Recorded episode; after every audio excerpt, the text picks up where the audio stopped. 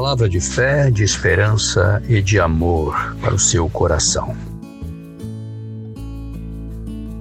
Eu gostaria de ler o profeta Isaías, capítulo 27, alguns versículos aqui nesse capítulo, até o versículo 6. Diz o seguinte: Naquele dia o Senhor castigará com sua dura espada, grande e forte, o dragão, a serpente veloz, e o dragão, serpente sinuosa, e matará o monstro que está no mar. Naquele dia dirá o Senhor: Cantai a vinha deliciosa. Eu, o Senhor, a vigio e a cada momento a regarei, para que ninguém lhe faça dano. De dia e de noite eu cuidarei dela. Não há indignação em mim. Quem me dera espinheiros e abrolhos diante de mim. Em guerra eu iria contra eles e juntamente os queimaria. Ou que homens se apoderem da minha força e façam paz comigo. Sim, que façam paz comigo. Dias virão em que Jacó lançará raízes, florescerá e brotará Israel, e encherão de fruto o mundo.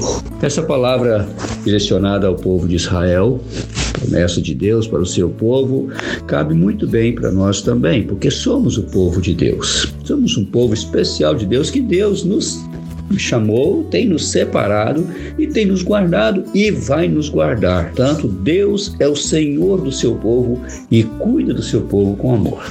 Eu sinto muito feliz por fazer parte desse povo juntamente com você, né? Que faz parte dessa família maravilhosa, essa família abençoada. E por falar em família abençoada, hoje é um dia muito especial para todos nós especialmente para mim, dia 23 de setembro.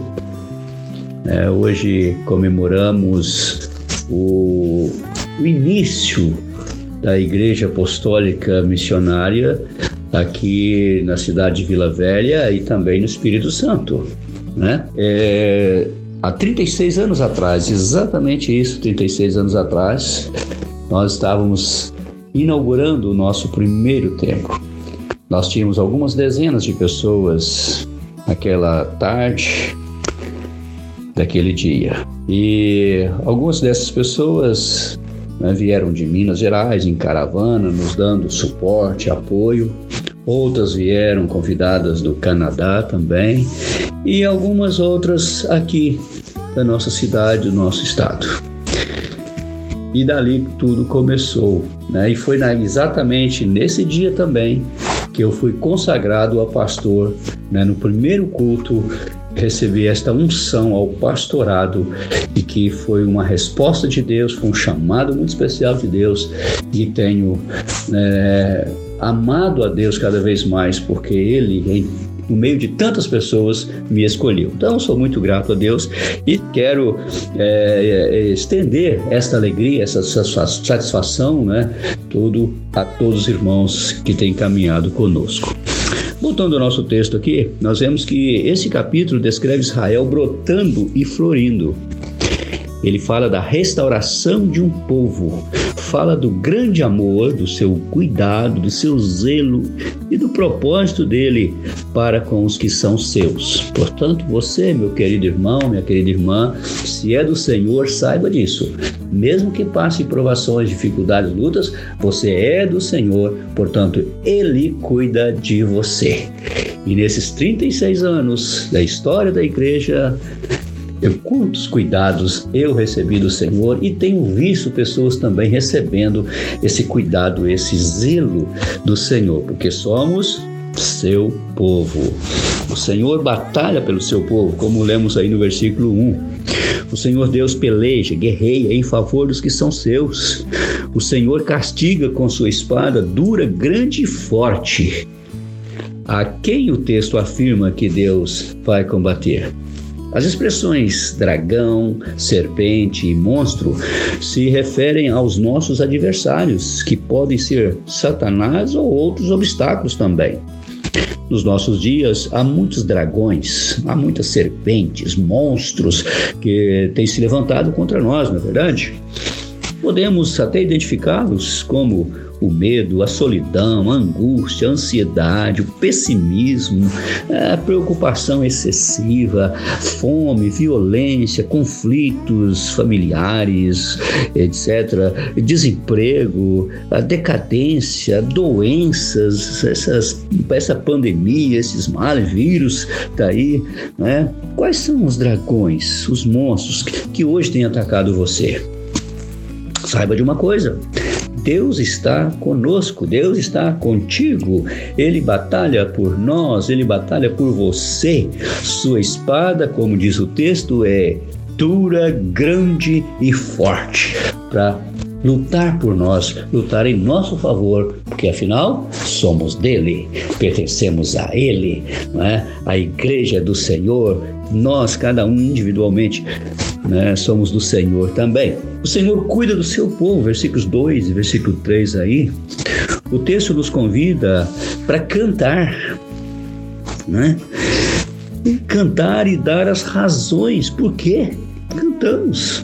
Porque somos vinha do Senhor plantação do Senhor, Ele cuida. Assim como você cuida daquela florzinha lá no jarro, ou do seu jardim, ou da sua hortinha, todo dia lá cuidando tal, né? Deus cuida de nós da mesma forma a cada dia nos regando, a cada dia adubando a terra onde pisamos, a cada dia não é, podando, tirando aquelas coisas que estragam, ou botando um, um, um remédiozinho, alguma coisa para matar os purgões, para matar aquelas né, coisas que vêm para destruir. A cada dia o Senhor cuida de nós, como vinha dele. A cada momento o Senhor nos rega, Ninguém pode danificar a vinha do Senhor. De dia e de noite, diz o texto, o Senhor cuida da sua vinha. Todas as expressões são de carinho, ternura, amor e cuidado de Deus para com seu povo. Em 1 Pedro, capítulo 5, versículo 7, afirma que Deus está cuidando de nós.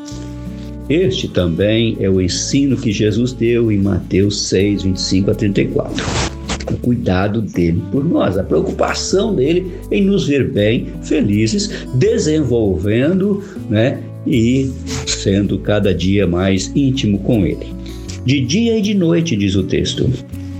Deus está cuidando da sua vinha, cuidando dos seus filhos, que somos nós. Enquanto você está dormindo, Deus está zelando por você. Deus está atento a seus negócios, Deus está atento à sua família, Deus está atento à sua saúde, Deus está atento aos seus bens, porque você está preocupado? Por que tanta preocupação?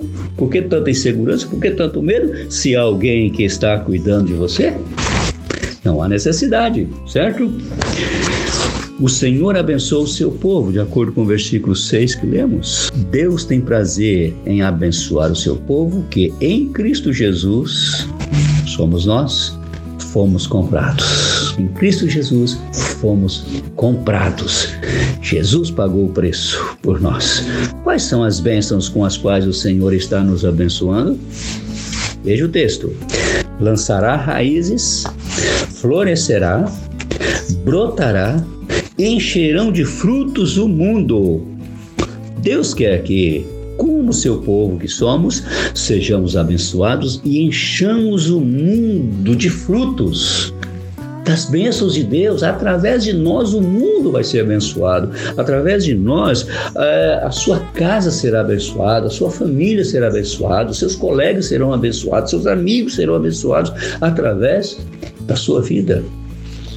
Você deve encher o seu mundo. Floresça onde você está plantado, onde você estiver. Abençoe as pessoas, dê frutos. O propósito de Deus não é só abençoar você, mas fazer de você uma bênção. Lembra que Deus falou com Abraão? Essa palavra a Abraão também pode ser dirigida a cada um de nós. Se tu uma bênção. E para concluir, quero dizer o seguinte: ponha a sua esperança no Deus de Jacó. Né? Ponha a sua esperança no Deus de Israel.